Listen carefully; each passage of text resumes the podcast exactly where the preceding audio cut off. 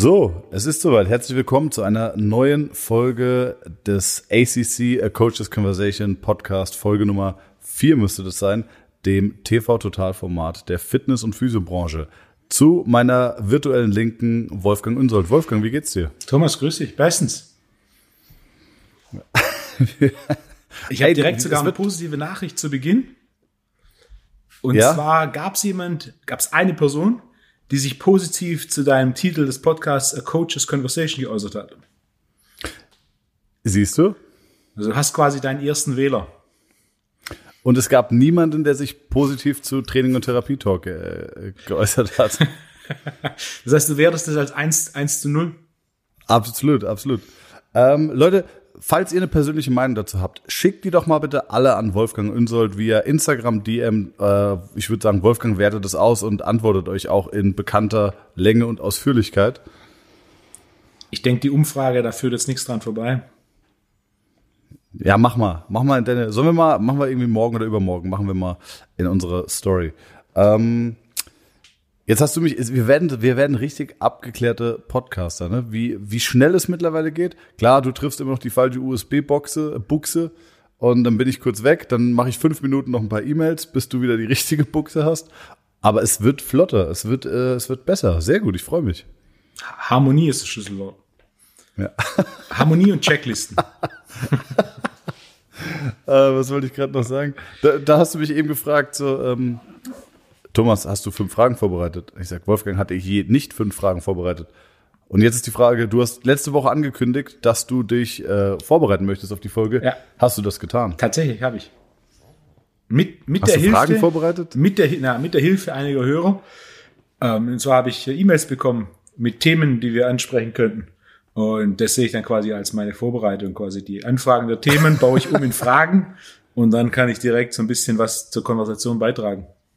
Okay. Frage Nummer eins, die dich in die Bredouille bringen könnte. Was haben wir letzte Woche angekündigt, über was wir reden wollen? Kalorien. Oh ja, nicht schlecht. Dies habe ich auch auf meiner Checkliste. Äh, Gedächtnis habe ich noch ein gutes. Was hast du noch? Ein Gedächtnis. Ja. Aber lass uns doch vielleicht vorher noch mal fragen, wie geht es dir? Was ist die Woche passiert? Was steht an? Wochenende war letzte Seminare für dieses Jahr. Zwei Webinare. Eins auf Deutsch, eins auf Englisch. Lief super. Auch das waren jetzt war die ersten drei, die rein online waren. Das lief echt. Äh, ich freue mich über das Format, dieses Hybrid-Format, ähm, wo wir ein bisschen was live machen und also live vor Ort hier und dann ein bisschen was online. Ist für alle. Ne? Also für mich, man kann es aufnehmen, ähm, man kann es danach online stellen für den Teilnehmer. Er kann es online gestellte danach nochmal anschauen. Man kann es von zu Hause machen, das ist für die Teilnehmer nicht so eine große Anfahrt. Ähm, von zu Hause, samstags auf dem Sofa, ein bisschen äh, weiterbilden. Äh, ich bin, je öfter ich das mache, desto mehr begeistert mich, wie effizient das Ganze ist. Als Ergänzung. Deswegen sage ich Hybridformat, reine Online-Education halte ich äh, für, für nicht effizient. Die praktische und persönliche Komponente spielt schon eine Rolle. Aber welche Seminare würdest du sagen, kannst du auf gar keinen Fall ähm, online abbilden? Also wahrscheinlich das Hautfaltenseminar, oder? Alles, was praktische Komponenten also enthält, kannst du online nicht machen. Also so wie du auch online keinen Führerschein machen kannst oder online auch nicht Akupunktur oder Massage lernen kannst. Oder hm, das funktioniert einfach nicht online. Aber welche, welche, welche Seminare wären das jetzt bei dir im konkreten Fall? Es wäre wahrscheinlich Hautfaltenmessung. Hautfaltenmessung geht nicht online. Und ähm, natürlich alles, was tatsächliches Training enthält. Was dank der Online-Seminare, die jetzt mehr werden, bei den Praxisseminaren noch einen größeren Anteil bekommt. Das ist das, was ich über die letzten Jahre selber, über die letzten Jahre so ein bisschen selber ein bisschen kritisiere. Es ist so viel theoretischer Teil, dass der praktische Teil manchmal einen zu kleinen Teil bekommt. und mhm. das sehe ich regelmäßig, dass der eigentlich deutlich mehr Aufmerksamkeit bekommen sollte. Wenn es um Übungsausführung geht, wenn es um, um Feinheiten bei der Übungsausführung geht, oder auch wenn es um die Ausführung verschiedener Übungsvarianten geht, wo da die Unterschiede sind, was oftmals so, ne, das, das in Theorie das zu, zu hören oder zu sehen, ist eine komplett andere Geschichte, als es live zu sehen und zu machen. Absolut, ja. Ähm, trotzdem, wie du selber schon gesagt hast, finde ich dieses Idee Webinar und vor allem haben wir auch letzte Woche schon gesagt, bei trockenen Themen mega gut. Spul's ja. einfach zurück, schreib's nochmal mit oder guckst es dir nochmal an oder guckst es dir in Teilen an und sagst, okay, Äh, nach 10 Minuten, 15 Minuten bin ich unkonzentriert, verliere den Faden. Scheiß drauf, gucke ich morgen weiter. Finde ich also wirklich vom Konzept mega gut. Habe ich äh, auch schon ein bisschen drüber nachgedacht. Was mich noch interessieren würde, wie, also du haust ja viele Seminare raus. Wie konzeptioniert sich ein neues Seminar von dir? Beschäftigst du dich da einfach, sagst, okay, mich interessiert jetzt, ähm, weiß ich nicht, Beispiel Supplemente. Ja, ähm, jetzt lese ich mich selber da ein und dann sagst du, okay, irgendwann habe ich einen Wissensschatz aufgebaut, der so allumfassend ist, dass ich sage, ich habe jetzt die Credibility dazu, irgendwie ein Webinar zu machen. Oder wie läuft das ab? Einfacher, sondern ich beobachte, was meiner Meinung nach deutlich besser laufen könnte und mache dann dazu ein Seminar. Also Beispiel gerade online. Ah, okay. Wir haben jetzt äh, das erste, das zweite deutsche Webinar war Trainingsprogramme für funktionelle Hypertrophie. Und da waren es weitere ergänzende Trainingsprogramme, die ich analysiert habe. Wie genau sind die aufgebaut? Mit Beispieltrainingsplänen und natürlich auch, was ein Riesenthema ist, äh, wie, wie wähle ich Gewicht für dieses Trainingssystem, um möglichst konstant Fortschritt, Fortschritt zu machen. Denn optimale Gewichtsauswahl ist gerade im Training, selbst für die, die schon ein bisschen fortgeschrittener sind, immer noch so ein bisschen, okay, äh, ich denke, ich, oder ich weiß, wie ich es mache, aber genau genommen tue ich es, weiß ich es nicht. Ja. Optimal. Aber jetzt sag mal ganz ehrlich, also so, so, so 0,5 Kilo oder 1 Kilo Scheiben braucht man doch gar nicht, oder? Ah, für, für große Übungen, für große Übungen nicht wirklich.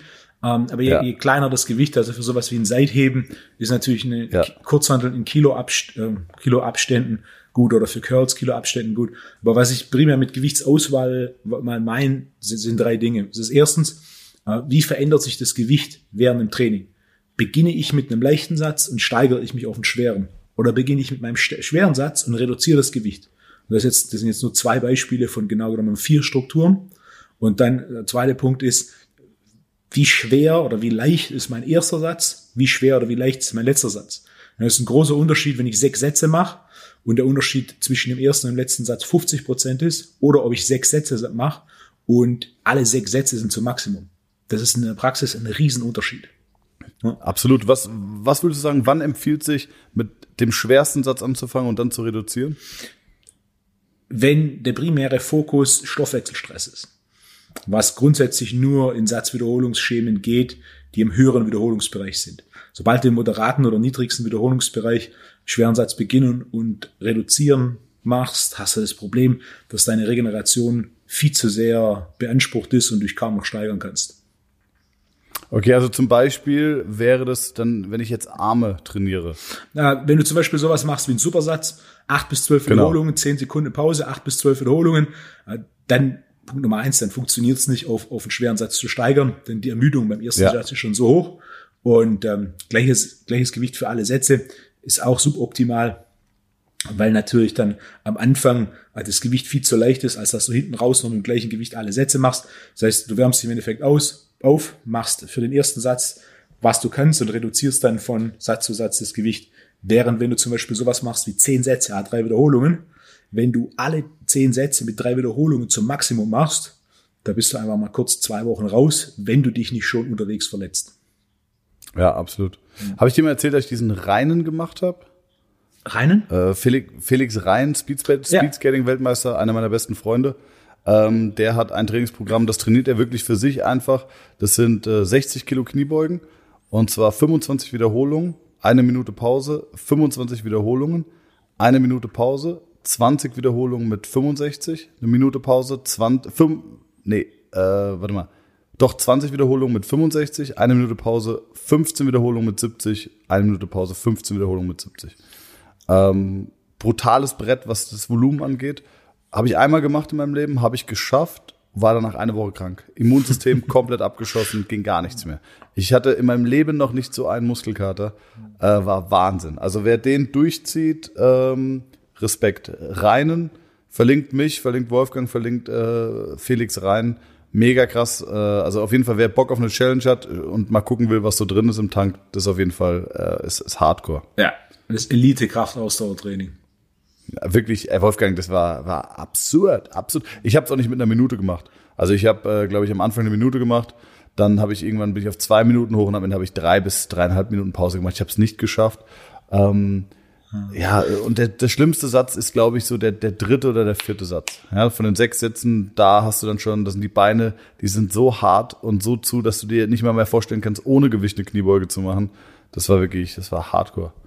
Ähm, jetzt kommen wir ein bisschen ab von dem Thema, aber vielleicht geht es trotzdem in die gleiche Richtung. Was hältst du von K2-Training? Kennst du K2-Training? Äh, also dieses Blood, Row, ja. Blood Flow Restriction. Occlus Wie heißt es? Blood Flow? Blood Flow Restriction Training, Okklusionstraining. Genau, ja, genau. Okklusionstraining, richtig, genau. Reicht schon. Ja, also, nein, nein, nein. Also es, es, hat seine Vorteile. Ja. Und ähm, zwei Dinge, die ich immer argumentiert habe, gefolgt von dann meinem dritten Punkt, was der wissenschaftliche ist. Erstens, wenn das so effektiv wäre, würden in allererster Linie Bodybuilder Blood Flow Restriction Training verwenden. Tun sie aber nicht. Mittlerweile gibt es natürlich dann die Bodybuilder, die Muskelmasse aufgebaut haben und entsprechende Konditionierung haben und dann Blood Flow Restriction Training machen als Clickbait. Das zählt aber nicht. Ähm, das heißt, erstens, es ist einfach in der Praxis nicht bewährt. Wenn es tatsächlich so gut funktionieren würde, wäre es im Regelfall bewährt. Mein zweiter Punkt ist, es ist relativ schmerzhaft. Hm? Ähm, und diese, dieser Schmerz führt dazu, dass das Gewicht, das verwendet werden kann, limitiert ist. Was natürlich grundsätzlich die, die Idee des Krafttrainings ist, mehr Scheiben auf der Stange. Ich war, war nie ein Freund, hat für mich nie groß Sinn gemacht. Ähm, vor einem guten Jahr war Dr. Schmidt-Bleicher, einer der renommiertesten Sportwissenschaftler. Ähm, Frankfurter Uni, ne? Frankfurter Uni, mittlerweile im Ruhestand. 70 ist er mittlerweile äh, hier und da war e-, eines der Themen, über die er gesprochen hat, ist Okklusionstraining aus der wissenschaftlichen Sicht. Und ähm, im Endeffekt, er hat die komplette Studie auseinandergenommen und wenn man sich die Studie dazu anschaut, ist es so, dass es vor allem mit Älteren äh, verwendet wird, die nicht mehr schwer trainieren könnten, bezieh können, beziehungsweise im Reha-Bereich empfohlen ist. Das heißt, der Punkt ist, wenn du nicht imstande bist, höhere Lasten zu verwenden, ist so ein Okklusionstraining eine Option, dem Muskel einen, einen etwas höheren metabolen Stressor auszusetzen. Der neuromuskuläre Stressor von höheren Lasten wird ja doch jedoch in keinster Weise ersetzt. Das heißt, es ist quasi so eine Option, die man hat, wenn man nicht imstande ist, schwer zu trainieren, um trotzdem noch einen Stressor zu setzen. Wer jedoch etwas schwerer trainieren kann oder schwer trainieren kann, der sollte definitiv höhere Gewichte verwenden, denn da haben wir größere Anpassungen und wir haben metabole sowie neuromuskuläre Anpassungen. Ja, so, das ist genau das hätte ich auch exakt genau so gesagt. Alles, alles was, alles was du gesagt hast, alles was Wolfo sagt. Ja, ja stimmt. Außerdem ja. ist es eine brutal verkopfte Sache ja. da immer mit diesen Bändern und dann der, irgendwie der Luftdruck und das Einstellen und Abmachen. Es ist, es ist dann, es ist zu technisch, als dass es irgendwie Spaß macht. Weißt du, ich finde, es soll ja auch irgendwie Spaß machen was, und intuitiv sein. Was ganz schwierig ist, ist Nackentraining mit diesen Bändern. Oder Bauch Bauchmuskeltraining ähm, mit diesen Bändern. Ja, das stimmt. Ja, das ist auch so, ja, hast vollkommen recht. Äh, aber nett, dass du, wir sind, wir sind voll drin. Letzte Woche haben wir uns viel zu lange vertalkt und ich habe jetzt schon zwölf Abzweigungen im Kopf, die wir auch fachlich hätten noch nehmen können. Aber du hast mich ja gerade gefragt, wie meine Woche war, oder? Exakt. Was gibt's Neues, Thomas? Und ich liebe, ich liebe diese ganz spezielle Tonlage, die du bekommst, wenn du sagst, was gibt's Neues, Thomas? Kannst du das noch einmal machen, bitte? Was gibt's Neues, Thomas? Ja. okay. Ähm, ja, eigentlich gar nicht viel, muss ich ehrlich sagen. ich habe, ähm, ich hatte eigentlich ein freies Wochenende und habe aber ähm, vier Stunden Rechnungen am Samstag gemacht, zwei Stunden Rechnungen am Sonntag, weil ich, ich muss das outsourcen auf jeden mhm. Fall. Und äh, das wird auch mein nächster großer Schritt für das Jahr 21, irgendwie die Prozesse weiter zu optimieren, dass ähm, jemand meine gesamte Rechnung und die Buchhaltung übernimmt. Dann könnte mein Leben wirklich deutlich entspannter sein. Dann ist Terminierung weg, Administration ist weg. Und dann bleibe ich so ein bisschen bei der Sache oder den, den Projekten oder Dingen, die mir Spaß machen. Ähm, und Sonntag hat mich dann angerufen Chris Weber aus der Bob-Nationalmannschaft. Ähm, die hatten cool. einen Weltcup in Innsbruck und äh, der hatte Probleme und hat mich gebeten, ob ich mir das angucken kann. Dann habe ich gemeint, okay. Und dann ist er Samstagabend hat er mich angerufen und ist dann Sonntag sehr sehr früh ähm, hergefahren von Innsbruck. Ich glaube fünf Stunden oder so. Äh, dann habe ich ihn behandelt und danach ist er wieder weggedüst. Ja, das war sehr, sehr cool, hat mich sehr gefreut. Ähm, ein, ein unfassbarer Athlet. Also hast du nicht auch mal mit Bobanschiebern gearbeitet? Ich habe mit, mit mehreren, äh, mit mehreren Bobfahrern gearbeitet. Ist so eine Mischung aus Sprinter und Gewichtheber. Ja, brutal. Und auch von Der der Persönlichkeit her. Coole Jungs. Starke Typen, starke Typen kann man sagen. Äh, Der ist, glaube ich, mal mit äh, 105 Kilo eine 10,6 auf 100 Meter gelaufen. Das ist ein Verkehrsunfall, wenn so ein Typ gegen dich läuft. ja, das ist Wahnsinn. Aber weißt du, was ich mich gefragt habe? Weißt du, was ich ihn gefragt habe? Wie kam man auf die Idee, doppelt zu rodeln, doppelrodeln? Kennst du das, wenn so zwei Männer aufeinander liegen und so eine Bobbahn runterfahren? Mit dem Rodel. Kann ich mich nicht erinnern, was ich da schon mal gesehen habe. Klar, gib mal einen bei, bei, bei Google Doppelrodeln. Da liegen zwei, du kennst doch dieses normale Rodeln, Klar. wo einer auf so einem Schlitten liegt. Und es gibt Doppelrodeln, da liegen zwei Männer aufeinander. Okay, das war quasi, das waren, waren Zweierbob, die nicht genug Kohle hatten für die Verschalung des Bobs und dann einfach nur den Rodel, Rodel verwendet haben. Aber guck mal, wie, also ich will dieses Thema jetzt nicht ausführen, aber wie schwul ist es? Da fährt einer runter und das verstehe ich, das macht krass, krass Bock. Okay, der fährt da irgendwie runter. Und dann kommt er irgendwann auf die und sagt so, ey, äh, hier Christian, leg dich mal auf mich. Ja? Zieh dir mal was Enges an, leg dich auf mich, macht zu zweit bestimmt noch mehr Bock. Und dann waren ja nicht nur Christian und Till davon überzeugt, dass es eine geile Idee ist, sondern die haben einfach eine, eine gesamte Sportart erfunden und alle finden das super, dass da zwei Männer so, also ich, ich bin 0,0 homophob oder so, aber ich frage mich, warum macht man das? Das ist völlig unintuitiv. Das wäre, als hätte sich Tandemfahren gegen äh, normales Fahrradfahren durchgesetzt. Was einer der Gründe sein könnte, ist, wenn du mal so ein bisschen länger mit so Bobfahrern redest, eine Sache, die, die ich regelmäßig höre, ist, dass es eigentlich nicht Bobfahren ist, sondern dass es Bobtragen ist. Weil du natürlich die komplette Weil die, Zeit weil die immer nur hochtragen. Genau, du bist die ganze Zeit beschäftigt, deinen Bob irgendwo hinzutragen. Und wenn du jetzt natürlich einen Rodel verwendest, ein Rodel ist deutlich einfacher zu tragen als so ein Bob. Ja, ja, okay, das stimmt. Ah, okay. Du meinst doppelter Fun bei 50-prozentiger Tra Trageintensität. Ja, würde Sinn machen. Aber ein brutaler Typ, wirklich. Ich glaube, äh, 220 Kilo tief gebeugt, äh, 170 Kilo Bankdrücken, also echt ein, und, und halt, also nicht, nicht fleischig, sondern athletisch, ne? Ja. Wie gesagt, wie du selber gesagt hast, Sprinter. Und äh, also der Sport ist, äh, ist wirklich heavy. Da kann man viel, viel, viel drüber reden. Vielleicht können wir uns auch den mal einladen und mal einen Podcast mit ihm machen. Klar.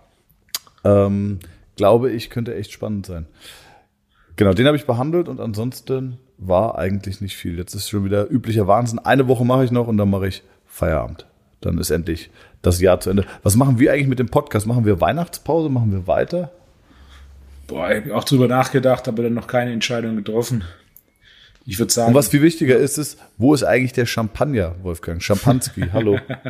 ich habe am Freitag eine E-Mail bekommen, die mir bestätigt hat, dass das Paket an dich verschickt wurde. Und daraufhin habe ich direkt eine E-Mail weitergeleitet an dich. Ähm, Also, Also- Lorenzo hat das Ding gewuppt. ja, sollte, sollte jetzt jeden Tag bei dir ankommen. Passend, Mann. passend für Lorenzo. die. Kannst du Samstag anstoßen, wenn deine Weihnachtsferien beginnen. Oh ja. Weihnachtsferien, als wäre ich so ein Schulkind.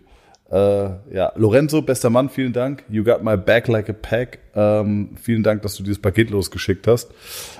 Und dann würde ich sagen, eine Frage habe ich noch, bevor wir zu Kalorien kommen, Wolfgang. Und zwar hast du mir auch eine E-Mail geschrieben und hast mir ein Buch empfohlen, und zwar das Salzbuch. Und da habe ich aber gedacht, also, also so langweilig, also es ist ein geiles Buch bestimmt, aber also da habe ich gedacht, ich frage lieber dich, Wolfgang, was sind die drei krassen Takeaways aus dem Salzbuch, bevor ich wirklich ein Buch über Salz lese? Die, die, die Grundidee war ja eigentlich, dass du das Ding bestellst, es liest und wir dann uns darüber unterhalten können. Ja. Okay. And never gonna happen. Wie, gonna wie ich happen. merke, äh, läuft es dann darauf raus, dass ich eine kleine Zusammenfassung mache. Na, Ja, bitte, erzähl mir doch mal, was sind die drei krassen Learnings von, von Salz? der, der wichtigste Punkt des Buches ist, dass das Thema Salz über die letzten paar Jahrzehnte massiv missverstanden wurde. Und klar, ein übermäßiger Salzkonsum ist tatsächlich ein Problem. Äh, Zu wenig Salz zu konsumieren ist jedoch ein größeres Problem. Absolut. Salzkonsum ist recht individuell und es sind vor allem zwei Faktoren, die bestimmen, wie viel Salz du benötigst. Erstens, wie viel Stress du hast. Je mehr Stress du hast, desto mehr Salz benötigst du. Und der zweite Punkt ist Protein. Je mehr Protein du isst, desto mehr Salz benötigst du. Und dann mein, mein dritter Punkt, ähm, zu viel Salz zu essen passiert in allererster Linie nur, wenn du entweder hohe Mengen an Fastfood konsumierst. Fastfood ist relativ natriumhaltig und das sind jetzt nicht nur die Pommes, wo mächtig Salz außenrum ist, ähm, sondern auch im Endeffekt alles andere aus dem Fastfood-Bereich ist recht natriumhaltig. Und der zweite Punkt, wenn du viel Süßgetränke trinkst, dann das Problem mit so Süßgeräten ist, sie sind relativ äh, salzig. Cola unter anderem war das süßeste Getränk zu seiner Zeit und es wurde so süß gemacht, weil da so viel Salz drin war und man mehr Zucker gebraucht hat, um quasi diesen salzigen Geschmack zu maskieren. Wow, krass, noch nie gehört vorher. Und das sollte quasi, so eine Grundidee von Cola war, ähm, dass es quasi recht elektrolythaltig ist und Salz ist ja grundsätzlich mal Elektrolyt. Ähm. Okay, jetzt, aber dann check, dann check ich auch, warum man, also das habe ich nie verstanden, warum man zum Beispiel bei Magenproblemen sagt, ähm, Salz, Stangen und Cola trinken. Mhm. Ist beides Elektrolyt und wasserreich und geht einfach runter. Ja. Äh, okay, und aber das war jetzt der gesamte Takeaway? Ja, das war jetzt die, die Kurzversion. In so einem Buch ist natürlich so, das sind viele Beispiele, auch ein bisschen ja. die Historie, warum ist das Salz also ein Problem und so weiter. Man glaubt ja auch immer, dass man, dass man Krämpfe kriegt, weil einem Magnesium fehlt. Und wenn du Krämpfe hast, musst du Magnesium nehmen. Aber es ist viel multifaktorieller. Du ja. brauchst noch viel, viele andere Sachen. Also zum Beispiel Rennradfahrer, ähm, wenn ich mir, vielleicht können wir darüber noch reden als ich angefangen habe, mich mit äh, Rennradfahren auseinanderzusetzen, ich bin 105 Kilometer, 105 Kilo schwer, äh, ich bin zwei Meter vier groß, ich bin kein optimaler äh, Rennradfahrer. Ich bin's, ich bin's nicht richtig kompakt, Wolfgang. Ich bin's eher sperrig, kann man sagen. Und ich habe viele Krämpfe bekommen, weil ich halt so viel Energie rausgeballert habe. Äh, ich habe zwar versucht, von, von Minute eins an irgendwie Energie zuzuführen, aber es funktioniert nicht. Vielleicht da äh, der kurze Schwenk, bevor wir auf Kalorien kommen, wobei eigentlich ist es die perfekte Brücke. Und zwar den Unterschied zwischen hypotonen Getränken, hypertonen Getränken und isotonen Getränken. Ähm, soll ich ihn dir erklären? Willst du ihn erklären? Kannst du gerne erklären. Äh, also isotone Getränke haben ein optimales Verhältnis zwischen Teilchen und Flüssigkeit. Die kann der Körper sofort aufnehmen und wunderbar direkt weiterverarbeiten. Ich breche es jetzt mal simpel mhm. runter. Äh, hypertone Getränke haben mehr Teilchen als Flüssigkeit. Was bedeutet, der Körper muss mehr eigene Flüssigkeit aufbringen, um dieses Missverhältnis wieder auszugleichen, um quasi das Ganze zu isotonisieren, damit der Körper es dann wieder besser verarbeiten kann. Und hypotone Getränke haben mehr Flüssigkeit als Teilchen, ähm, weswegen der Körper es nicht so gut aufnehmen kann. Beispiel ist hypotones Getränk Wasser, hypertones Getränk ist Saft. Wenn du Saft trinkst oder Nektar, muss der Körper Flüssigkeit hinzufügen, um das Ganze besser aufnehmen zu können. Und ähm, das ist extrem wichtig zu wissen, weil die meisten Leute, die trainieren gehen und sich Shakes machen, machen sich zum Beispiel so, du kennst es auch so, Digga, du weißt genau, worauf ich hinaus will. Ne? Pudding. Ne? So, äh, ja, ja, zwei Scoops, aber zwei gehäufte Scoops, also maximal viel Protein. also so mache ich mir heute noch meine Shakes. Und ähm, was bist du für ein Shake-Typ? Machst du deinen Shake so? Machst du maximal viel drauf oder bist du wirklich so ein kleiner, äh, kleiner Gramm-Nazi? Na, ich, ich, ich wieg's nicht ab. Ist abhängig davon, was ich trainiert habe. Was da eine interessante, was eine interessante klinische Perle ist, je nachdem, wie die hypertone Lösung aufgebaut ist, kann es sogar sein, dass die hypertone Lösung noch schneller absorbiert wird. Hängt aber davon okay. ab, wie die Zusammensetzung der Teilchen ist. Ja. Also ein, ein also, dünnes Schorle so ja. ein dünnes Scholle kann, kann besser aufgenommen werden als die ein oder andere isotonische Lösung und natürlich äh, hypertonische Lösung, wie du gesagt hast, purer Saft ist so ein Klassiker. Wenn jemand schon mal eine Flasche Saft getrunken hat auf einmal, das Ding liegt im Bauch wie so ein, äh, wie so ein Backstein. Das braucht ja, einiges absolut. an Flüssigkeit, das da dazukommt. Das Wichtige ist, wenn du dir zum Beispiel dann äh, anfängst, selber Getränke zuzubereiten. Also ich habe dann zum Beispiel angefangen, mir mit Maltodextrin einfach eine Kohlenhydratbasis in meine Trinkflasche zu machen. Und da ist es dann wichtig, okay, ähm, 60 Gramm Maltodextrin auf 300 Milliliter Flüssigkeit und dann kommt aber auch noch ein Schuss Salz dazu. Mhm, dass nämlich exakt. genau nicht das passiert, dass der Natriumhaushalt irgendwie noch aufgefüllt ist, dass nicht das passiert, was wir eben gesagt haben, äh, dass du dann auch irgendwie Krämpfe oder so entwickelst. Und äh, da darfst du aber auch nicht zu viel machen, weil sonst brauchst du wieder viel mehr Flüssigkeit. Also es ist ein Riesenexperimentieren, aber ein total spannendes ja. Thema.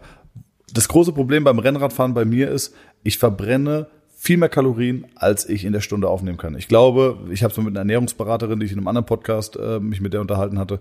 Äh, ich nagel mich auf den Zahlen nicht mehr fest, aber ich glaube, wir haben es überschlagen. Ich verbrauche um die 200 bis 250 Kalorien pro Stunde und äh, kann aber maximal irgendwie 150 aufnehmen, was irgendwann dazu führt, dass Glykogenspeicher leer sind ähm, wenn die Glykogenspeicher leer sind, dann kommt es dann zu ähm, Glykoneogenese. Das heißt, ich ziehe mir, ich ziehe mir, ich mache alles, was ich kann, um irgendwo noch Kohlenhydrate herzubekommen, beziehungsweise ich wandle vorhandene Proteine und andere äh, Substanzen in, in Kohlenhydrate um.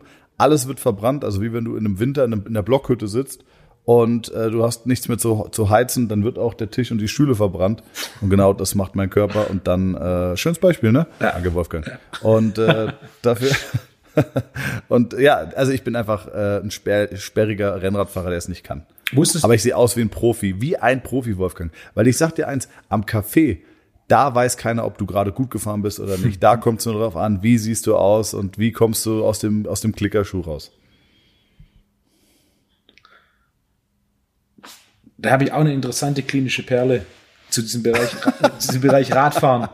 Ähm, davor wollte ich aber einwerfen, weil du sagen wolltest, dass Frauen stehen nicht auf Radfahrer. Klinische Perle Wolfgang Unsold. ACC Conversation Nummer 4. Das ist ein guter Punkt. Ich war letztes Jahr eingeladen bei der Tour de Flanders. Tour de Flanders kennst du? Ja. Also eines der, Belgien, ne? der berühmtesten Eintagesrennen der Welt, einer der berühmtesten Klassiker. Äh, Belgien, Flandern-Rundfahrt. Da war ich da eingeladen von Freitag bis Montag und unter anderem war ich dann bei einer Trainingseinheit dabei, Samstagmittag. Das waren whatever zweieinhalb Stunden, die die da unterwegs waren. Äh, ich im Auto, auf dem Beifahrersitz, nicht auf dem Fahrrad. Und ähm, das war ein Tag vor dem Rennen, Sonntag war das Rennen. Und die Jungs haben einfach diese kompletten zwei, zweieinhalb Stunden nichts anderes gemacht, als auf dem Rad zu essen. Also sie hatten so, so unter anderem so Kuchenpäckchen und haben dann quasi Rad gefahren, dass da ein bisschen Blut, Blut bewegt wird und haben die komplette Zeit währenddessen dann ihr, ihr so, so, so Gingerbread, so Lebkuchen-ähnlichen Kuchen gegessen und quasi Blutfluss anregen in der Muskulatur und dann möglichst viel Kohlenhydrate in diesen zwei Stunden zuführen, so dass du durch die Anregung des Blutflusses und durch einen hohen Kalorienzufuhr dann schön deine Speicher auffüllst, bevor dieses Rennen losgeht. Krass. Ich habe mal gehört von jemandem, ich nenne keine Namen, auch kein Team und nichts, aber früher, ich würde mal sagen, Ende der 90er, Anfang der 2000er, wenn du im Hotel mit einem Rennradteam untergebracht warst, war es wohl relativ schwierig zu schlafen. Weil die Jungs alle drei bis vier Stunden geweckt wurden, um auf dem Gang oder auf der Rolle sich zu bewegen, damit das Blut nicht ähm, stehen bleibt. Also weil die Erythrozytenanzahl, also die Anzahl der, der Blutkörperchen, Blutpöltchen war so hoch im Verhältnis, dass äh, die Gefahr besteht, dass sich wohl Blutgerinnsel bilden oder dass das Blut stehen bleibt. Die sollen wohl einen Ruhepuls zum Teil von unter 20 Schlägen gehabt haben. Ja. Böse ist, wer Böses denkt. Das sind die goldenen Jahre des Radsports. Ja. Ja. Gut, dann würde ich sagen, soll ich dir mal die erste Frage stellen, Wolfgang? Oder hast du fünf Fragen vorbereitet? Schieß los. Okay, warte. Ich muss immer, ah, ich habe dich hier auf FaceTime auf dem Handy und immer wenn ich in meine Notizen gehe, habe ich Angst, dass ich dich wegklicke, was mit maximalem Aufwand verbunden wäre, dich dann neu anzurufen, die Tonspuren nochmal übereinander zu legen. Okay, also, hast du Titanic gesehen, Wolfgang? Ich habe Ausschnitte gesehen. Ich bin mir nicht sicher, ob ich den kompletten Film gesehen habe. Also ich, ich, ich kenne mal grundsätzlich die Geschichte, das Schiff geht unter. Spoiler. Ja. Ähm, okay. Ja, ich bin mir nicht, ich bin mir echt nicht sicher. das ist eine gute Frage. Ich weiß, wie es ausgeht. Ich habe glaube das Ende gesehen. Ich habe auch Teile zwischendrin gesehen, aber ich bin mir nicht sicher, ähm, ob ob ich den kompletten Film gesehen habe. Was was ein interessanter Einwand ist, wenn wir schon bei Filmen sind, Titanic ist 90er, oder? Ja, würde ich schätzen, ja. Unser unser Logo für für den Therapie und Training Talk ist ja ähm, sind diese beiden Oberarme. Meiner ist der schwarze. Exakt. Und meiner ist der, der von Arnold. Ähm, das, ist, das, ist, das ist ja ein, ein Bild aus einem Film. Und ja. die ein oder anderen Zuhörer haben das auch erkannt. Das sind die, die in den 90er Jahren viel Actionfilme konsumiert haben. Äh, die, dieser Handshake kommt aus dem Film Predator. Was sicherlich einer der bahnbrechendsten Filme war, das sogar so weit ging, äh, dass eines der kulturellen Highlights der deutschen Musikgeschichte sogar diesen Film als Referenz verwendet hat. wenn du dich vielleicht erinnerst, Cool Savage, Pimp Legionär in, den- Ja. in den 90ern, da war eine Predator-Referenz drin. Echt? Ja, die stärkste meiner Hoes ist die Tochter vom Predator. äh. Kannst, kannst du dich nicht erinnern? Nee, kenn ich nicht. Ja, ich mir sagt der Name Pinblick und er sagt mir noch was. Also ich kenne das auf jeden Fall, ich habe es auch 100% gehört, aber ich hätte jetzt nicht die Punchline gewusst. Ich habe nur gerade überlegt, Bushido hatte mal irgendwann gesagt, äh, das war glaube ich der Anfang, aber ich glaube, ich ähm, das war Sylvester Stallone, oder? Ähm, blaues Licht, was macht das? Es leuchtet blau. Das ist Rambo 3. Rambo 3. Ja. Äh, okay, was mich eigentlich zu der kleinen Nebenfrage gebracht hätte, bist du ein Romantiker, lieber Wolfgang? Ich würde vermuten, nein. Ja, ich auch. Das solltest, du, das solltest du Evelyn fragen und ich glaube, sie würde auf die Frage lachen und nein sagen. Okay. Frag sie doch mal bitte und reicht es nach. bis Das mache ich bis nächstes Mal. Aber es wäre mega lustig, wenn du jetzt gesagt hättest, ey, ich bin brutaler Romantiker. Nee. Du, wirklich. Wirklich. nee. Da gibt's, äh, gibt's schön Burger Patty und danach gibt's eine Nackenmassage. Bist du ein Romantiker, Okay, Thomas? so- Ich kann ein Romantiker sein, ja. Das heißt, ich dieses, sterbe vor Lachen. Wie behindert ist es bitte, das über sich selber zu sagen? In einem Podcast. das heißt, dieses ich Burger Patty mit Nackenmassage, das, äh, da erinnerst du dich an deine Vergangenheit. Ja, okay, ich sterbe, Wolfgang. Ich habe Tränen in den Augen. Vor allem, es ist, was ist denn heute? Heute ist Montag. Es ist Montag, ich hatte heute noch einen Trainee, habe lange geschafft und, und Trainee bedeutet, ähm, da hatten wir auch schon mal drüber geredet, ist einfach anstrengend. Also ich habe dieses Trainee-Programm und ist jetzt, weiß Gott, keine Werbung. Bitte, liebe Leute. Aber da können sich Leute einen Tag äh, bei mir einbuchen und mir über die Schulter gucken und ich erzähle denen viel und zeige denen viel. Äh, vor allem für Therapeuten und Trainer ist es interessant. Jetzt ist die Anfrage seit einem Jahr wirklich so krass, dass wir es reduziert haben auf maximal alle zwei Wochen äh, gibt's einen und die Leute müssen sich bewerben und die besten Bewerber suchen wir aus. Aber es ist trotzdem anstrengend. Ich weiß noch, wie wir uns über dieses Thema vor einem Jahr unterhalten haben und du mir gesagt hast, Thomas, das wirst du nicht lange machen. Und das ist wirklich krass. Also ich habe super coole Leute kennengelernt, auch viele Leute, die irgendwie dir folgen äh, oder die irgendwie über deine Kanäle zu mir gekommen sind. Also vielen, vielen Dank auch dafür. Ähm, super coole Leute kennengelernt, aber es ist anstrengend, weil es ist 10 bis 12 Stunden bist du on air und redest am Stück ohne Pause. Und äh, ja, willst du noch was dazu sagen zu dem Thema? Ah, ich habe dir damals schon gesagt, als du mir das erste Mal erzählt hast, dass du das jetzt angefangen hast, habe ich irgendwas in der Form kommentiert und dann auch, ich habe das auch mal gemacht. Ich habe im ersten, in dem ersten Jahr, als ich das gemacht habe, hatte ich 16 Stück. Bei mir waren es damals ähm, fünf Tage mit Ausnahmen drei Tage. Also ich hätte die tatsächlich dann lange hier von Montag bis Freitag. Ah, und ja, im Endeffekt nach dem ersten Was hat es gekostet damals? Ich glaube zweieinhalb netto. Okay. Ja, ich weiß es gar nicht mehr. Auf jeden Fall habe ich dann irgendwann gekürzt auf zwei Tage und dann irgendwann komplett eingestellt. Also, ja. Kostet ultra viel Energie. Ja, es ist auch nicht effizient. Es ist, es ist interessant, es ist gut. Das war damals auch, die ersten, die sogar kamen, waren, waren Engländer. Die kamen zu dritt. Ich habe dann teilweise Krass. auch so dann zwei, drei auf einmal gehabt. Ähm, ja, das erste, die ersten paar waren, waren hochinteressant, aber wie du sagst, es ist, es ist, ähm, ja, es ist Vollzeitjob. Vor allem, genau, es ist wirklich ein Vollzeitjob. Also, und jetzt hatte ich heute noch einen, das war ein alter Kumpel vom Jonas, mein Mitarbeiter, der mit ihm damals Ausbildung gemacht hat, der wollte unbedingt zugucken. Äh, cooler Typ und äh, das hat es auch echt entspannt gemacht. Aber du bist halt irgendwie on air und vor allem, wenn das Jahr lang ist und du wenig Urlaub hattest, dann zehrt das an der Energie. Worauf ich nur hinaus wollte, ist, ich war eigentlich überhaupt nicht in Talklaune, weil ich, äh, ja, weil ich den ganzen Tag geredet habe, aber jetzt bin ich in Talklaune. Ich hab, bin schon echt, ich hätte nicht gedacht, dass ich so oft so herzhaft lache. Sehr schön. Ähm, und wir sind erst bei der doch mal- ersten, wir, wir sind bei zwei Fragen von zwei.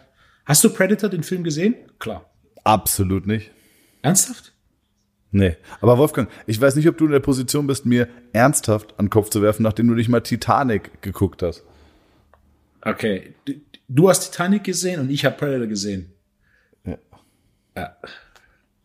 So Was mich zu Frage, ich überspringe jetzt ein paar, aber was mich einfach fachlich zu Frage 4 bringt, bist du ein leidenschaftlicher Tänzer, Wolfgang? Ja, definitiv nein. Ja. Das kann ich noch schneller beantworten als das mit dem Romantiker. Da wäre ich aber auch gestorben, wenn ich dich hätte tanzen sehen. Du sagst, ja klar, lateinamerikanische Standardtänze, du, ich tanze dir gesamt Südamerika ab. Da wäre ich explodiert vor Lachen. Die Dominikanische Okay. Republik, da gehe ich dann immer abends aus in so Bachata-Bars. Äh, Was sind Bachata? Also Bachata ist so dieser, dieser dominikanische Tanz, den sie da machen. Ja, es ist so Latino. Wie, wie oft warst du in Südamerika? Boah, keine Ahnung, sechs, sieben Mal. Echt krass so. Ich war in Brasilien für eine Konferenz. Ich war in Sao Paulo. Das war die bestorganisierte Konferenz, bei der ich jemals eingeladen war. Äh, Wir hatten, Wirklich? Wir hatten sogar eine Massagetherapeutin, die nur für die Presenter war. Wow. Ja, das war, das Ding war von acht bis acht, essenstechnisch. Wir waren am ersten Tag, sind wir so Acai essen gegangen und ich hatte davor schon so Acai in den USA, das ist so okay, auch das, was du hier in Europa kriegst, ist so, so okay. Und dann haben sie, nachmittags waren wir so Acai essen, also quasi diese gefrorene Beere, die dann gemixt Ja. wird und dann ist es wie so, die meisten kennen Acai Bowl. Und dann ha- habe ich das gegessen, dachte, boah, das ist Welten besser als alles, was ich jemals in Europa und USA hatte. Und dann war das erste für die, für die Jungs so, okay, dem schmeckt es. Und zweitens, ey, das Acai, wo wir dich gerade hingebracht haben, das ist nicht mal die Top 3 in Sao Paulo. Und dann haben sie, die hatten damals schon Lieferservice für Acai, vom besten Acai von Sao Paulo, haben sie dann am zweiten Tag, also als Nacht, Nach, Nachmittagssnack auf vier liefern lassen. Das war großartig. Das, ne? war einfach nur gefrorene Beere, fertig, mit so ein bisschen, äh, mit so ein bisschen Nüssen drauf und so. Und dann haben sie das jeden, jeden Nachmittag liefern lassen. Ähm, wir sind jeden Abend, ich weiß noch das erste Mal, ich wollte unbedingt Brazilian Steakhouse in Brasilien. Und am ersten Ja, Abend, am ersten Abend wollten alle in eine Pizzeria. Und ich war so, hey, so, äh, Italien ist sechs Stunden Fahrt von mir entfernt. Ich bin plus ja, einmal im Jahr in Italien. Ich bin jetzt in Brasilien, ich muss nicht wirklich Pizza essen. Alle wollen hingehen, also fuck it, lass uns Pizza essen gehen. Erstens, das Restaurant war wunderschön, mit so einem Garten, mit so Pflanzen drin, das war so was wie so dschungelähnlich. Das war, das war schon das erste, wo ich dachte, okay, krass, ni- nice. Und das zweite war, die hatten unter anderem Pizza mit der Sauerteig, der über 48 Stunden gestanden ist. Und die Pizza war eine der besten, die ich jemals außerhalb von Italien gegessen habe. Krass. Also da war ich Genau, hatten wir in Folge 1, ne? Ach, die lassen das stehen, damit, der, damit die Gärprozesse, die Ziehprozesse Genau. noch stattfinden. Also ich hab's- ähm, wenn du jetzt heute einfach eine Pizza essen würdest, äh, selber, möglichst glutenfrei, was könntest du da empfehlen für den Haus, Hausbereich? Also, Share glutenfreier Pizzaboden. Ganz großes Kino. An dem, an, Oh, ich bin aber auch so einfaches Publikum heute. ein- ja, okay, weiter. an dem Tag, an dem wir Share als Sponsor haben, Ey, dann hat der Podcast es geschafft. A hundred. To the great Lord above, please send some love from Share to us. Auch ein klein bisschen ein, ein Dankeschön an alle Zuhörer. Der Podcast hat es letzte Woche auf Platz 4 in den deutschen Podcast-Charts in, der Kategorie Fitness gebracht. Oh ja. Das war, oh ja. war ich etwas überrascht. Die Top 10 habe ich Ja, schon mal also- geknackt, aber dann Platz 4, das war deutlich noch ein Push. Also Geil. Mega. Therapie und Training Talk kommt an. Der bum, bumst rein, kann man sagen, oder? Ja, Bitte auch an alle Zuhörer einfach auch mal Share bitte schreiben und sagen, ey Leute, äh, sehr geehrte Damen und Herren, checkt ihr eigentlich, wie hart ihr von Wolfgang und Thomas abgefeiert werdet im ACC Talk äh, oder ACC Podcast. ich krieg, Ja, ich krieg und mehrmals das sind die vielleicht einfach. Ja, Feedback von Leuten, die jetzt diesen Pizzaboden probiert haben und die super begeistert sind. ja. Ja, also das hoffe ich. Wolfgang. Und der letzte also Tipp- so oft, ja. Äh, Schieß los. Nee, sag du? Der letzte Tipp, den ich jetzt gegeben habe bei einem Seminar, war Trüffelsalami. Und wir haben drei Leute geschrieben, dass sie Trüffelsalami auf die Pizza gemacht haben und begeistert sind. Was jetzt der offizielle Geil. Tipp ist. Trüffelsalami auf einer Pizza, äh, Geheimtipp. Okay, mega. Sagen wir jetzt mal einmal ganz, eine ganz kurze Frage. Jetzt kommt ja der, der große Lockdown nochmal am Mittwoch. Ähm, haben dann Restaurants komplett zu oder hat Liefer oder Takeaway gibt, gibt's noch, oder? Also, so Lockdown Asking halte ich ein bisschen für übertrieben. Selbst den Begriff Ausgangssperre halte ich für übertrieben, denn genau genommen ist eine Ausgangsbeschränkung. Ähm, denn am Ende vom Tag, genau, du darfst nachts nach acht nicht mehr raus. Fakt ist, es ist kalt. Du, kulturell ist alles zu, Gastro ist komplett zu. Was machst du nachts nach acht draußen, wenn du keinen triftigen Grund hast? Ja, was, was zum Kiffen besorgen. Also, Ähm. vielleicht geht es durch als triftiger Grund. Ah, nee, Gastro ähm, hat weiterhin offen. Die dürfen auch liefern nach ah, 8 okay. Uhr, weil es ist Berufsausübung. Okay. Und ich denke auch Lieferservice dieses Jahr oder auch Lebensmittelläden dieses Jahr. Ähm, das Jahr 2020 war gut für Lieferservice und auch, äh, ich denke gerade die Weihnachtsfeiertage. Ich hatte hier beim, bei dem Großhändler, bei dem Fleischhandel meines Vertrauens, mit dem habe ich in der, in der Woche nach Ostern gesprochen und die hatten die busyste Woche ever um Ostern rum, weil niemand in Urlaub gefahren ist. Die hatten 50 Meter Schlange auf dem Parkplatz aus. Und der Laden ist What? eigentlich nie voll. Okay, Wahnsinn. Und ich so, ne, was, was ist los hier mit, ne? Hey, wir hatten die beste Woche ever, weil alle zu Hause sind, alle ein bisschen was zu essen kaufen wollen und dann so ein bisschen, ne, nicht nur im Supermarkt ein Fleisch kaufen, sondern auch ein bisschen, bisschen was ähm, Ausgefallenes wollen und bumm, Laden voll. Und jetzt vor Weihnachten, boah, ich will nicht wissen, äh, was da die nächsten Tage abgeht. Also ja, krass. Keine Gastro hat offen, niemand kann in Urlaub oder fast niemand kann in Urlaub fahren. Ja. Hey. Ich habe viele Möbel gekauft in letzter Zeit und äh, ich habe einen Kunden, der hat ein sehr, sehr großes und namhaftes Möbelhaus und der hat mir auch gesagt, ey, die Leute haben Geld, fahren nicht in Urlaub, verbringen viel Zeit daheim und fragen sich die ganze Zeit, was kann ich daheim schöner machen. Ja. Äh, ich habe äh, ich hab einen Kunden, der hat eine Fahrschule, der sagt, ey, die Leute kaufen sich Motorräder, Motorradführerscheine, halt alles, was man irgendwie direkt verfügbar äh, hat Rennräder. Ich, ich habe noch nie so viele Freunde gesehen, die Rennradfahren angefangen haben wie dieses mhm. Jahr. Ähm, das ist schon, ist schon krass. Wolfgang, ich, ich möchte diesen roten Faden noch mal ein bisschen spinnen und in Minute 42 auf unser Hauptthema Kalorien kommen vielleicht. Hattest du nicht noch eine fünfte Frage? Äh, doch, komm, dann machen wir die noch schnell durch. Machen wir die noch schnell durch. Und zwar, warte. Warte, ich muss hier immer. Vielleicht haben wir dann auch noch Zeit für die eine Frage, die ich noch habe. Oh ja, okay. therapeutische Frage. Oh ja. Äh, was ist das erste Auto, das du je gefahren bist? Ford Fiesta. Wenn man jetzt nicht ah, mal das Fahrschulauto zählt. Das Fahrschulauto kann ich mich nicht mehr erinnern. Nee. Also Ford Fusion bin ich gefahren nee, vorher. Almost. Fast das gleiche. Ja. Ford Fusion-Fahrer haben Ford Fiesta-Fahrer an der Ampel belächelt. Äh, dann darf ich anmerken, dass mein Ford Fiesta als LKW angemeldet war. Nicht als PKW, sondern als LKW.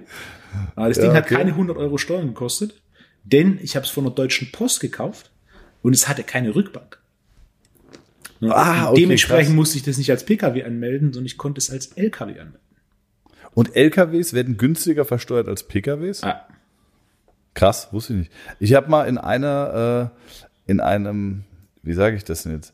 Ich war mal bei Freunden zu Besuch und da waren die in einer Shisha-Bar. So, und da saß ich da auch und da war relativ aktuell das Thema die neue Bonpflicht, die für die Gastronomie gegelten hat oder gegolten hat oder gilt. Und dann haben wir so, war am Ende, war dann irgendwie die Abrechnung auf so einem normalen, typischen Kassiererzettel, so ein Hassia-Block, den halt jeder Kellner hat. Und dann sagte ich so, hm, hm, ich so, wo ist denn hier die, die, der Bon? Habe ich den Kumpel nur so aus Spaß gefragt und da sagt er so, ja, sein Vater ist Steuerberater und äh, er berät auch diese Gastronomie hier und äh, er ist sich relativ sicher, wir sitzen in keiner Gastronomie. Und dann meinte ich, okay, aber hier werden Getränke ausgegeben. Er sagt so, nee, nee, wir, er ist sich sehr sicher, wir sitzen in einem Kiosk. hey. Fand ich auch gut. Äh, Erinnert mich so ein bisschen an die Geschichte, du fährst LKW mit einem Ford Fiesta. Gefällt mir. Alright, pass auf, letzte Frage. Ah, nee, äh, zwei Fragen habe ich noch. Und zwar Hook Grip, Zughilfen oder Mixed Grip? Ich glaube, ich kenne deine Antwort, aber ich, äh, würd, mich würde es trotzdem interessieren. Willst du, willst du direkt mal deine, deine soll ich, soll ich meinen Guess mal sagen? Ja. Okay, Mixed Grip bitte nicht, weil die Gefahr, dass der Bizeps reißt, extrem ja. groß ist. Kann ähm, jeder Zughilfen kann jeder veranschaulichen? Ja? auf äh, YouTube gehen und dann Deadlift Biceps Tear eingeben. Da gibt's schöne Videos inklusive Slow Motion, die veranschaulichen, oh, was passiert, wenn man den Ellbogen leicht beugt beim Anheben. Dann macht's nämlich, whoops, der Bizeps ist genau. weg und das ist ein Jahr kein Training. Ja. Whoops ist das offizielle Bizeps-Geräusch. Ähm, was wollte ich sagen? Genau, weil beim Hochheben, wenn der Körper versucht, alles anzusteuern, was hilft, irgendwie nach oben zu bekommen. Und er kurz, das Gewicht hängt ja eigentlich am Arm, aber sobald der Bizeps kurz ansteuert, oh. ist er weg. Ja, ja, ist zu, ja. zu gefährlich. Ich verstehe natürlich, genau. wenn du, wenn du Powerlifter bist und, äh, und du musst im Endeffekt einen Mix, Mix Grip verwenden, einen gemischten Grip verwenden, dann kommst du nicht drum rum. Dann musst du dich halt großartig äh, drauf fokussieren, dass du auf keinen Fall den Ellbogen beugst. Selbiges gilt für den Hook Grip, wenn du jetzt irgendwie Gewichtheber bist oder Powerlifter ich hätte gesagt, bist. Powerlifter, Powerlifter, der Raw hebt, irgendwie unequipped, Ja. dann ist es die einzige Möglichkeit. Ja, Aber ansonsten ist das Daumensattelgelenk einfach ciao. boah, Hook Grip ist auch jetzt weit entfernt von, von Wellness. Ne? Hast du mal probiert? Ja, also, Habe ich noch nie probiert. Aber auch da wieder, ich kenne Gewichtheber zum Thema Genetik, die können, die umgreifen die Hantel und die umgreifen ihren Daumen mit allen vier Fingern.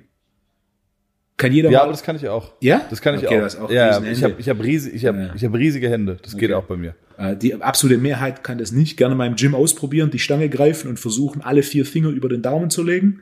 Funktioniert nicht. Außer bei Thomas und äh, den anderen Mutanten. Äh, Warst du ein Ninja Turtle Fan? Ja, ja auf, auf dem Gameboy Ja, habe ich das gespielt. Alter, da haben wir doch einen, haben wir doch einen gemeinsamen Nenner gefunden. Auf dem Gameboy habe ich das gespielt. Na, und dann im Endeffekt Schlaufen. Klar, der Faktor Griffkraft ist da raus, aber das sehe ich mehr als Vorteil, wenn es ums Anheben von Gewicht geht. Ja. Damit auch wirklich Trainingsgewicht bewegt werden kann Ja. und der limitierende Faktor einfach ausgeschaltet ist. Gut, das war noch eine kleine fachliche Frage. Und ähm, meine letzte ist Caseinprotein, Wolfgang. Hm. Ähm, wurde lange als, ähm, oder wird vielleicht teilweise sogar immer noch als langsames Protein promoted. Genau, das musst du nachts nehmen, Ja. weil da kannst du das, das, das wirkt dann über die ganze Nacht. Ja, genau. Ähm, Ja. Wer das mal ausprobieren will, einfach ein Glas nehmen, mit Essig füllen und dann Milch reinkippen. Dann flockt das auf. Äh, Dieses Aufflocken entsteht durch die Reaktion von dem Caseinprotein mit der Säure. Du hast Magensäure und wenn du dann deine, deine quasi Caseinprotein oder Milchprodukte, die caseinreich sind, verwendest, dann hat es einen gleichen Aufflockeffekt im, im, äh, im Magen, was die Verdauung verlangsamt, aber was genau genommen das Protein nicht langsamer macht. Casein ist eines der häufigsten äh, Nahrungsunverträglichkeiten, äh, sorgt für Entzündungsreaktionen bei vielen. Ähm, Casein in Form von einem Milchprodukt, also wenn du jetzt sagst irgendwie, whatever, ich mache ähm, ich mach geriebenen Mozzarella auf äh, meine glutenfreie Pizza von Share, dann äh, ist da natürlich Casein drin. Ähm, dann ist es vollkommen. Aber gilt es auch für, für Casein mit äh, Double Chocolate Chip Geschmack? Oh. Na, auch, auch als, als, als Proteinpulver würde ich kein Casein verwenden. Punkt. Ähm, Whey to- macht einen besseren Job, inhaltlich wie geschmacklich. Äh, Casein ist ein Stressor für den, den Magen-Darm-Trakt der meisten. Casein ist auch, was neurologische Reaktionen angeht, bei vielen in Verdacht, äh, da ein Trigger zu sein. Also ich sehe keinen Punkt, Casein als Pulver separat zu verwenden. Ganz im Gegenteil, wenn man Proteinpulver verwendet, Casein ist ganz, ganz unten auf meiner Liste der Empfehlungen. Okay, cool. Ey, Wolfgang, ist ein guter Mix, den wir hier haben zwischen, äh, zwischen lockerem Talk und Knowledge droppen, oder? Kleine fachliche, kleine fachliche Perlen. Dann, na, nachdem ich meine Predator-Frage gestellt habe und sich herausgestellt hat, dass du Predator nicht gesehen hast, was sicherlich in, in der kulturellen Entwicklung eine Lücke ist, ich würde vorschlagen, bis nächste Woche hast du Predator gesehen und äh, ich schaue Predator auch gerne nochmal an. Okay, also, also wäre, also wäre nicht die, die logische Konsequenz, dass du dann Titanic nochmal guckst. Ja, ja vielleicht. Nee, nicht, nicht wirklich. Hast du Last Dance gesehen? Absolut nicht. Nein. Last The Dance, Last Dance? also es gibt Ach doch, doch, von, mit Michael Jordan. Ey, na klar, und jetzt pass auf, natürlich habe ich ihn geguckt. Sorry, ich dachte gerade, ich dachte gerade dieses äh, auf, auf RTL diese äh, Let's Dance. dieses es. Ja. Let's Dance habe ich da gedacht. okay, okay, was bist du für ein crazy Typ? Guckst du guckst du Shopping Queen? Überleg mal. Guckst du irgendwie das perfekte Dinner? Ey, über- überleg mal, spinn mal das Ganze weiter. Schließlich hast du ja einen Capoeira-Background. Und wenn der Po- Ja. Podcast noch größer wird, vielleicht laden die dich dann ein, dass du bei Let's Dance mitmachst. Ja. Oh Gott, ich kann gar nicht tanzen. Du wärst der erste Physiotherapeut, der bei Let's Dance mitmacht. Oh, das wäre ja okay. Siehst du? Ich würde es versuchen. Ich glaube doch, ich habe wirklich ein gutes Körpergefühl. Ich bin äh, ich bin ein Koordinationstalent. Deswegen würde ich mich wahrscheinlich der Herausforderung stellen. Ähm, mit so einem großen Share-Aufkleber und äh, der Champagner, dem Champagner-Sponsoring. So, warte mal, jetzt, was wollte ich noch sagen? Irgendwas wollte ich noch sagen. Ich hatte noch mal eine Frage. Ah, bei Let's Dance, pass auf.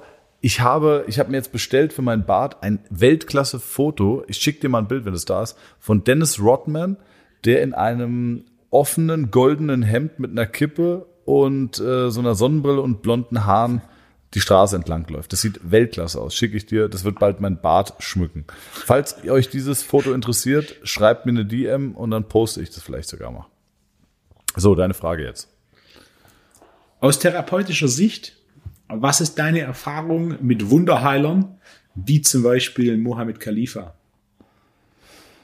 Ähm, Mohammed Khalifa, für all die ihn nicht kennen, der ist, äh, ist Therapeut in Salzburg, glaube ich. Österreich. Und ähm, Österreich, genau. Und der hat äh, sich auf Knie- und Sprunggelenk spezialisiert. Der macht, also ist bekannt geworden dadurch, dass er Kreuzbandpatienten behandelt hat, denen das Kreuzband gerissen ist, die aber noch nicht operativ versorgt wurden.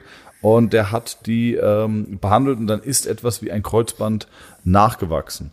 Ganz spannend, weil ich hatte jetzt vor kurzem eine Patientin, ich hatte letzte Woche eine Patientin, die die zu mir kam und die kommt aus München, war zweimal bei Khalifa, als er noch gearbeitet hat und war jetzt wegen Knieschmerzen bei mir, weil sie operiert werden sollte. Ich habe sie untersucht und ich äh, glaube, ich habe es hingekriegt mit tatsächlich einer Behandlung, dass sie nicht operiert werden muss. Klingt jetzt total äh, behindert, weil ich das so am, am, am, Rand, am Rande erzähle, aber so ist es, glaube ich. Äh, liebe Grüße an Frau Held. Und Mohammed Khalifa hat seine Philosophie, oder die Philosophie von Mohammed Khalifa ist, die Funktion bedingt die Struktur. Das bedeutet, nach einem, nach einem Traumata wie einem Kreuzbandriss ist der Körper oder das Gelenk in einer traumatischen Starre, kann man vielleicht sagen. Ja, das ist jetzt meine eigene Wortkreation. Und zwar sagt der Körper, okay, ich will keine Streckung mehr, ich will keine Beugung mehr, ich halte das jetzt einfach so fest. Und Mohammed Khalifa, was er macht, ist, er geht brutal in die Strukturen rein, öffnet alles, löst alle Verklebungen, äh, löst die Schutzspannung und äh, das ist unfassbar schmerzhaft. Also alle Leute, die da waren, auch die Frau, die hat gesagt, die hat wirklich äh, Schmerzpusteln und Stresspusteln bekommen am Körper. Und hat gemeint, das war wirklich die, die härteste Stunde ihres Lebens, war zweimal da. Und danach kannst du aber dein Knie wieder vollständig strecken und beugen und machen und auch drauf rumspringen. Und Mohammed Khalifas Ansatz ist es oder war es, ähm, dass er sagt, wenn der Körper das Gelenk wieder in einem vollen Range of Motion bewegen kann, wird er auch alle anderen passiven Gelenkstrukturen darauf auslegen und anpassen und bildet dann so etwas wie ein Kreuzband zurück. Jetzt hatte ich diese Patientin und die war bei dem und ich habe die auch angenommen, weil ich A, das Knie sehen wollte, das operiert werden wollte, sollte und mich hat die Geschichte interessiert. Sie hat nämlich in diesem, äh, in diesem Kontaktformular bei uns auch die Geschichte geschrieben, dass sie bei Mohammed Khalifa war und das hat mich interessiert und da habe ich sie gefragt. Sie war das erste Mal äh, im MRT, da war ein Kreuzbandriss diagnostiziert, ist dann zu Mohammed Khalifa, hat sich behandeln lassen, dann war es zwei, drei Monate super, dann kamen, die, kamen Probleme wieder, ist sie nochmal hin, nochmal behandeln lassen, war wieder super, dann kamen ein paar Probleme wieder und hat sich dann wieder in MRT begeben. Und da hat der Arzt gesagt, und sie hat vorher nicht gesagt, übrigens, ich hatte einen Kreuzbandriss, sondern der gleiche Arzt, der sie untersucht hat, hat dann gesagt, ähm, nee, ist eigentlich alles intakt, alles in Ordnung. Und dann hat sie gesagt, aber ich war vor einem Jahr bei Ihnen mit einem Kreuzbandriss. Und hat gemeint, das kann nicht sein. Und dann haben die sich zusammen die alten Bilder angeguckt, die hat er in seiner Datei gehabt und hat dann wirklich gesehen, okay, krass, es hat sich was gebildet wie ein Kreuzband. Ähm, das ist echt spannend. Ich finde, ich glaube an sowas. Ich glaube daran und ich glaube auch, dass wir uns von dieser Idee lösen müssen, dass wir medizinisch oder schulmedizinisch den Körper verstanden haben. Und es gibt ganz viele Möglichkeiten äh, oder es gibt ganz viele Dinge, die wir einfach selber nicht einordnen, einschätzen können und ähm, die wir dann einfach eher abtun und sagen, das kann nicht sein, weil wir es uns nicht erklären können. Ähm, soll ich dir noch eine kleine geile Anekdote dazu erzählen? Kannst du. Ich habe auch noch zwei. Okay, pass auf, ich hatte einen Patienten, der kam zu mir, 71 Jahre, äh, krass gehumpelt, krasseste Hüftschmerzen gehabt, okay? Ich habe ihn untersucht und habe festgestellt, ähm, er hat ein Kapselmuster. Ein Kapselmuster ist eine definierte Bewegungseinschränkung bei einer arthrotischen Veränderung. Bedeutet, beim Hüftgelenk, wenn du eine Hüftarthrose hast, gibt es eine definierte Reihenfolge, nach der Bewegungen einschränken. Als erstes die Innenrotation, dann die Außenrotation, dann die Beugung, die Streckung und so weiter. Das ist immer so. Dann gibt es auch verschiedene andere Ansätze, wie Nachtschmerz, Ruheschmerz, Anlaufschmerz und so weiter. Ich habe diesen Mann, 71 Jahre, cooler Typ, untersucht nach bestem Wissen und Gewissen und über Wochen und habe ihn behandelt und alles probiert, alles therapeutische, was geht. Habe noch mit einem anderen Osteopathen zusammengearbeitet, der wirklich auch hervorragend ist auf seinem Gebiet. Und wir sind beide zu, oder ich bin zu dem Schluss gekommen, der braucht eine neue Hüfte. Es geht nicht. Und Wolfgang, du kennst mich mittlerweile. Ich bin jemand, der sagt selten, dass er jemand, dass jemand eine neue Hüfte braucht. Okay. Ähm, habe ich ihm dann zu empfohlen und dann hat der Osteopath, mit dem ich zusammengearbeitet hat, gemeint, Thomas, lass uns mal Folgendes probieren. Er kennt äh, jemanden, der ein, an ein Getränk kommt, ja, von einem türkischen Bergdoktor, irgendwo aus Anatolien. Und zwar sind das zwei Einmachgläser. Das eine ist gelb, das andere ist schwarz und es kommt eingewickelt in einer türkischen Zeitung. Da ist ein türkisches Kreuzworträtsel drauf. Ähm, kostet 50 Euro. Das große Problem ist, da dran zu kommen, weil der Import fast unmöglich ist, weil der deutsche Zoll sagt, was ist es? Was sind die Inhalte? Keiner weiß es. Ähm, dieses Ding wurde jetzt schon im Schweizer Labor untersucht, damit man über die Inhalte erfährt, was da drin ist, weil es quasi, äh, also ich meine, wenn du das schaffst, als Medikament herzustellen, wäre wär mega.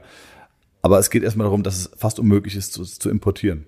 Jedenfalls hat der Kerl gesagt, lass uns das nochmal probieren. Er hat da schon die krassesten Sachen gesehen, auch mit Rheumapatienten. Leute, die ihre Hand nicht bewegen konnten, auf einmal waren die Probleme weg. Das kannst du keinem Schulmediziner erklären, weil es keine Erklärung dafür gibt, Wolfgang. Ich, kann es auch nicht erklären.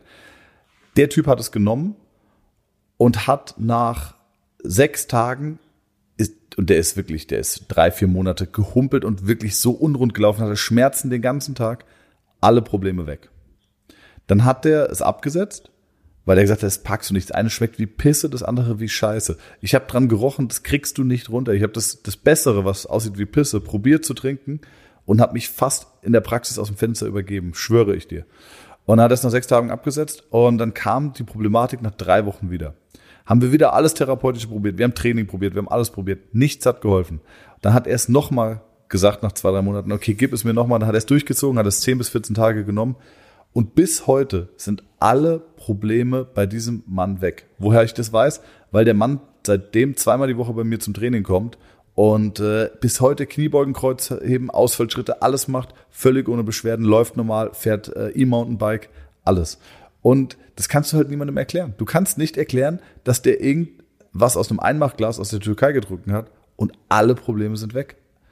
Und das war für mich auch nochmal extrem wertvoll, sorry, dass es jetzt so ein Monolog ist, so etwas erlebt und selber mit eigenen Augen gesehen zu haben, weil du auf einmal merkst, ey, fuck, es gibt so viel krasse Dinge, die wir uns selber noch nicht erklären können, die sind aber da und ähm, eine unfassbare Geschichte. Und ich schwöre, es ist exakt so passiert, wie ich das erzählt habe. Also unfassbar. Sorry für den Monolog, Wolfgang. Sehr gut, ganz guter Punkt, gute Geschichte. Genau deswegen habe ich am Anfang den Khalifa auch als Wunderheiler bezeichnet, weil er, oder, weil er oftmals so ein bisschen abgetan wird. Genau genommen aber seine Erfolgsquote verdammt hoch ist. Beispiel? Ja, klar. Meine Schwester war Skifahren und hat sich das Knie verdreht und äh, dann wehgetan, eingeblutet, zum Arzt, Kreuzband äh, teilweise gerissen. Sie hat dann auch geguckt, was mache ich und so weiter und hat dann auch bei Khalifa einen Termin gemacht konnte das Knie nicht beugen. Einen Termin gehabt, konnte das Knie komplett beugen nach diesem Termin. Hm. Und dann Aber ich todesschmerzhaft gewesen, ja, oder? Genau. Ich habe auch genau gefragt, was, was er da gemacht hat. Und aus meiner Sicht, im Endeffekt, wie, wie, du schon angeschnitten hast, er, was er macht, ist eine Schockbehandlung. Er wurde ja mittlerweile genau. auch wissenschaftlich untersucht und was herausgefunden haben, ist, dass durch seine Behandlung mit den Händen Cortisol im Gewebe oder Cortisol-Level im Gewebe reduziert werden kann. Das heißt, das Gewebe um die Verletzung rum ist traumatisiert und was er quasi macht, ist dieses Trauma, und zwar jetzt nicht im, im, im, ne, im esoterischen Sinn, sondern mehr das Trauma in Form von Stressbelastung, was unter anderem Ganz genau. ist durch Cortisollevel, was er durch diese Art der Behandlung massiv reduziert. Unter anderem ein Fußballberater, mit dem ich viel zusammengearbeitet habe, der hat mehrere Spieler, einen davon kenne ich auch gut persönlich, äh, dorthin geschickt, mit Krücken hin, aus dem Zimmer rausgelaufen ohne Krücken. Ja, und das habe ich ganz oft schon gehört und ah. auch, auch zum Teil äh, erlebt. Und das ist ja genau das, was ich versucht habe zu erklären mit dem Begriff, den ich eben gerade selber erfunden habe. Ähm, ähm, jetzt habe ich ihn vergessen, aber was hatte ich gesagt? So äh, traumatisches, äh, so ein traumatischer Zustand, der sich im Knie irgendwie ent entsteht. Ähm, das Gleiche hast du zum Beispiel nach einem Subinationstrauma. Wenn du, wenn du krass umknickst, dann fragt man sich, warum knicke ich immer wieder um? Ja, nicht weil die Bandstruktur auf einmal ausgeleiert ist, sondern weil das Traumata dieses Supinationstraumata immer noch im Gewebe und in den Faszien und allem drum und dran, auch in den Muskeln drin steckt. Und das musst du auch nachhaltig rausbehandeln. Das geht. Ja, also dieses, dieser, dieser Moment der maximalen Überdehnung in der in Supination, der wird wie abgespeichert. Und der Körper ja, der hat dann die Außenseite ist dann quasi auf Länge und die Innenseite ist quasi verkürzt, weil das der Zustand dieses Schocks ist, wie wenn du ein Foto davon machst von der Gelenkposition. Und da ist immer wieder die Tendenz, dass du da wieder reinkommst. Und äh, ganz genau, also er, er überreizt dieses System so krass, dass der Körper irgendwann sagt, fuck it, let's, let's go, dann lassen wir halt alles los. Und, äh, und damit ist dann auch die Schutzspannung weg. Und dann, wie gesagt, die Funktion bedingt die Struktur. Wenn du eine tiefe Kniebeuge machst, wird der Körper sich auch an eine tiefe Kniebeuge anpassen. Wenn du eine maximale Beugung im Knie hast, wird der Körper sich auch darauf, anpa darauf anpassen. Ähm, hat er irgendwelche Empfehlungen ausgesprochen für deine Schwester, wie sie sich nach der Therapie zu, verhandeln, zu, zu verhalten hat? Wahrscheinlich sollte sie, wäre jetzt mein Guess, einfach alles machen, was geht und sich wirklich auch versuchen, endgradig zu belasten, oder? Ja, volle Belastung. Da war es, glaube noch so eine Creme die genau, das ist so eine Wärmecreme. Von, ne? von der Apotheke herstellen lässt, die quasi Gewebsstoffwechsel an, anregt. Na, Wärme tut das, äh, was hier rummachen soll. Und dann, wenn auch was wiederkommt, aus meiner Sicht, ne, du hast, du hast eine, das ist eine Stressbelastung, Verletzung, dann Trauma, er löst das Trauma. Wenn du deine drüberliegende oder drunterliegende, je nachdem wie du siehst, Dysfunktion hast, äh, so eine einmalige Behandlung spart dir natürlich nicht das entsprechende Training und die entsprechende längerfristige Therapie beziehungsweise längerfristige Training der muskulären Balance, sondern ja. es im Endeffekt es ist eine, eine Schockbehandlung, die nachweislich verdammt gut funktioniert, auch wenn vielleicht größtenteils noch nicht so einfach nachvollziehen werden kann, warum. Was nachgewiesen ist, dass er durch deine Behandlung mit seinen Händen äh, Cortisol im Gewebe reduzieren kann. Na. Also Aber denk, die Kundin von mir hat auch gesagt, der war also ich, habe ich hab alle Bücher über den gelesen. Ich habe, ich glaube, er hat selber zwei oder drei Bücher rausgebracht. Ähm, mit den Händen heilen, glaube ich, ist ein Buch und dann gab es auch diverse Dokumentationen oder, oder Berichte über ihn, auch auf YouTube. Ähm, habe ich mich viel mit beschäftigt und ja, du siehst auch, der steht morgens auf, der wärmt sich auf, wärmt seine Hände auf, weil das brutal anstrengend ist. Die Kundin hat auch gesagt, der war komplett geschwitzt nach der Behandlung und er macht auch nur noch drei Termine. Ich glaube, 500 Euro oder so hat ein Termin gekostet. Ja. Ähm, und da, also, das geht nicht. Ich habe jetzt Felix Rhein, der Speedskating-Weltmeister, Shoutout nochmal auch an der Stelle. Der ist jetzt äh, mit zwei Tour de France-Fahrern ins Trainingslager nach Mallorca geflogen, in ein privates Haus, eine Villa und die trainieren da jetzt gerade auf Mallorca. Und der hatte äh, richtig Probleme im Knie und den habe ich vor Abflug noch behandelt. Weil ich keine Zeit mehr hatte, habe ich den bei mir daheim behandelt, ähm, auf so einer Aufklappbank. Ich hatte kein Equipment und nichts und ich musste einen Muskel am Oberschenkel, und der hat fette Oberschenkel, frei machen. Und das habe ich nur mit meinen Händen gemacht. Sonst habe ich eins, zwei Gadgets oder Tools, die ich selber entwickelt habe, die super funktionieren, ähm, hatte ich hier nicht. Und da habe ich seit langem mal wieder nur händisch versucht, den Muskel frei zu machen.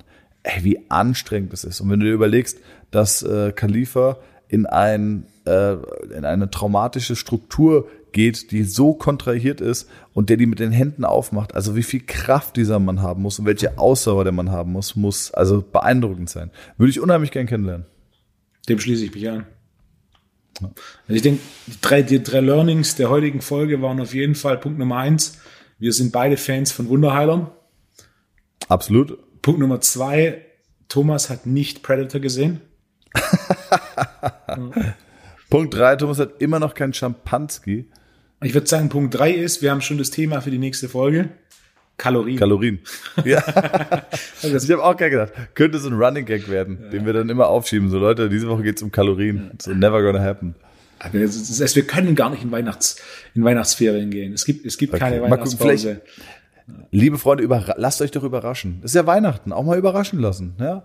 So eine kleine Überraschung. Vielleicht geht ihr an einem Tag im Lockdown einfach online und seht bei Spotify oder anderen Musik- oder Podcast-Anbietern, hey, der neue ACC-Podcast ist online und äh, dann freut ihr euch. Deswegen, in diesem Sinne würde ich auch sagen, ich moderiere jetzt einfach mal ab, oder, Wolfo? Hau rein.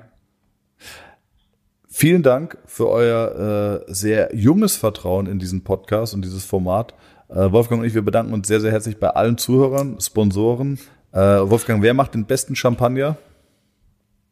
Das ist, das ist eine Frage, die ich so nicht beantworten kann, aber ich kann auf jeden Fall sagen, ein, ein ausgezeichneter Einstiegschampagner äh, für den Alltag ist Tétanger. Tattinger, meine Freunde. Tattinger macht den besten Champagner. Und äh, genau. Bei dem bedanken wir uns, bei allen anderen, die uns unterstützt haben, die uns hören. Und äh, ja, bleibt gesund, genießt die Feiertage, kommt gut ins neue Jahr. Und wie gesagt, vielleicht hört ihr spontanerweise auch noch was von uns zwischen den Jahren. Wolfgang, vielen Dank auch an dich.